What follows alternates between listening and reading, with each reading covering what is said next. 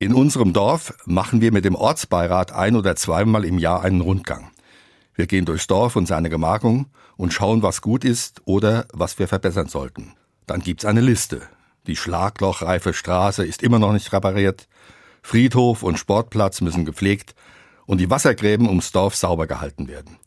Dann fiel jemandem auf, dass aus einem Hausgarten die Äste des Apfelbaumes über den Zaun ragten. Das war im vorigen Jahr auch schon so. Also jetzt müssen wir mal hart sein, den Fall beim Ordnungsamt anzeigen, sonst machen wir uns doch lächerlich. In diese Aufregung hinein bemerkte dann einer, mach doch nicht aus der Mücke einen Elefanten. Ein Wort, das die Gemüter beruhigen sollte. Auf Martin Luther soll ein ähnliches Sprichwort zurückgehen, mach aus einem Furz kein Donnerschlag.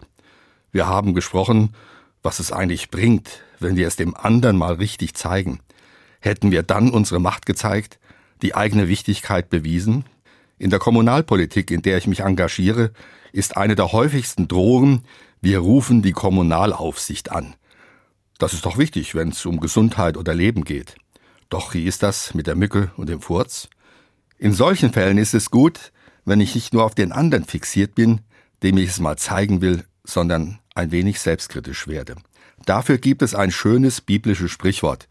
Das hat Jesus einmal gesagt. Warum siehst du auf den Splitter im Auge des anderen und übersiehst den Balken im eigenen Auge? Ein bisschen mehr Gelassenheit tut manchmal gut.